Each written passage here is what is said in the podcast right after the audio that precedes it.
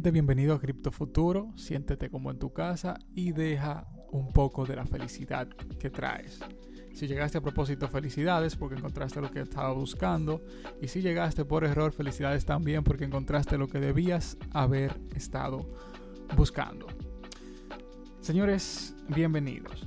Hoy solo tenemos una noticia porque como prometí en el capítulo anterior, hablaría en el próximo, o sea, este, sobre lo que es el halving o el modelo stock to flow. Decidí hablar sobre el halving. Es algo súper corto, sencillo y se explica básicamente solo. ¿De qué trata esto? Como todos saben, la manera en que se crea el Bitcoin es a través de la minería. Cada vez que se resuelve un bloque, pues se obtiene una cierta cantidad de Bitcoin. Y también, como todos saben, una de las características principales del Bitcoin es que es limitado, ya que está programado para que hayan solamente 21 millones de bitcoins. Actualmente hay unos 19 millones en, en vigencia. Y cuando llegue a los 21 millones, pues ya no se podrán minar más, ya no se podrán crear más Bitcoin.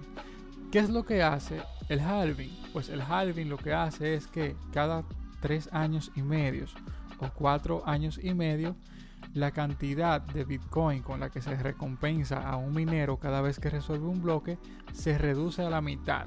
Por ejemplo, si en el 2016, por poner un ejemplo, daban 10 Bitcoins por resolver un bloque, pues cuatro años después, cuando sucede el halving, la cantidad de Bitcoin que dan por resolver el mismo bloque se reduce un 50%, o sea, 5 Bitcoins por resolver el bloque.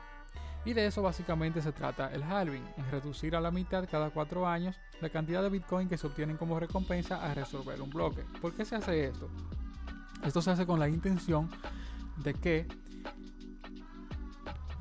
o sea, esto se hace con la intención de reducir la oferta a medida que aumenta la demanda. Esto causa, bueno, esto es ley de oferta y demanda, esto es economía básica. Esto causa que se eleve el precio del producto, que en este caso sería el Bitcoin. Al haber menos cantidad de Bitcoin, pero más personas tratando de tenerlo, pues el, peso, eh, eh, pues el precio va aumentando, que es de lo que se trata.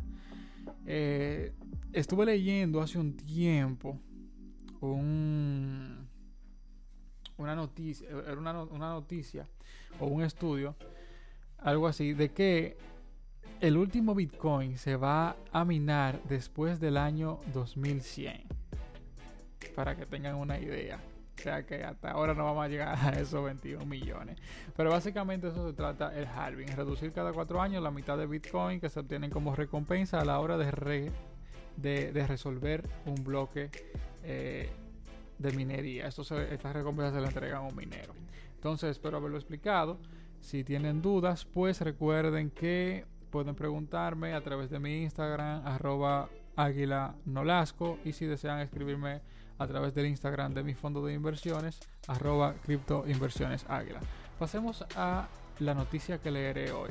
El título dice, un impuesto sobre el patrimonio en Estados Unidos empujaría a los millonarios a la adopción de Bitcoin. O sea, esto está en, esto está en forma de pregunta como un impuesto sobre patrimonio en Estados Unidos empujaría a los millonarios a la adopción de Bitcoin. Hay formas en las que un impuesto y los ultra ricos podría empujarlos hacia las criptomonedas, a los ultra ricos, pero ocultar activos no es una de ellas. La imposición de un impuesto progresivo, dice, a los ultra ricos, a la gente más millonaria, ha sido un tema de conversación muy popular entre muchos demócratas de Estados Unidos pero tal política habría sido inimaginable bajo una administración republicana y un Congreso dividido.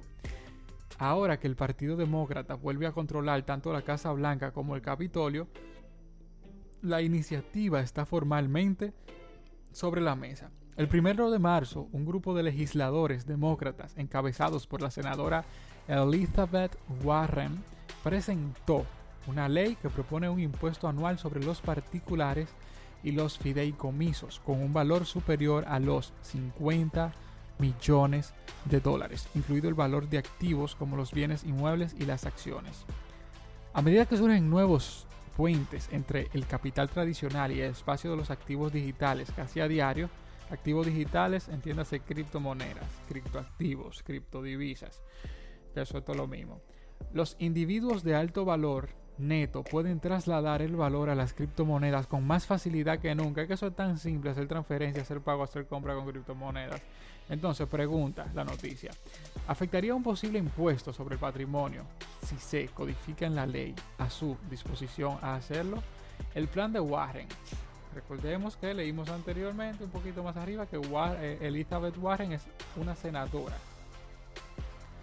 El plan de Warren el proyecto de ley de la senadora Warren, comercializado como Ultra Millionaire Tax Act, en español Ley de Impuestos a los Ultramillonarios, propone un impuesto anual del 2% sobre el patrimonio neto de cualquier hogar de entre 50 millones de dólares y mil millones de dólares, y un impuesto del 3% para los que tengan más de mil millones de dólares.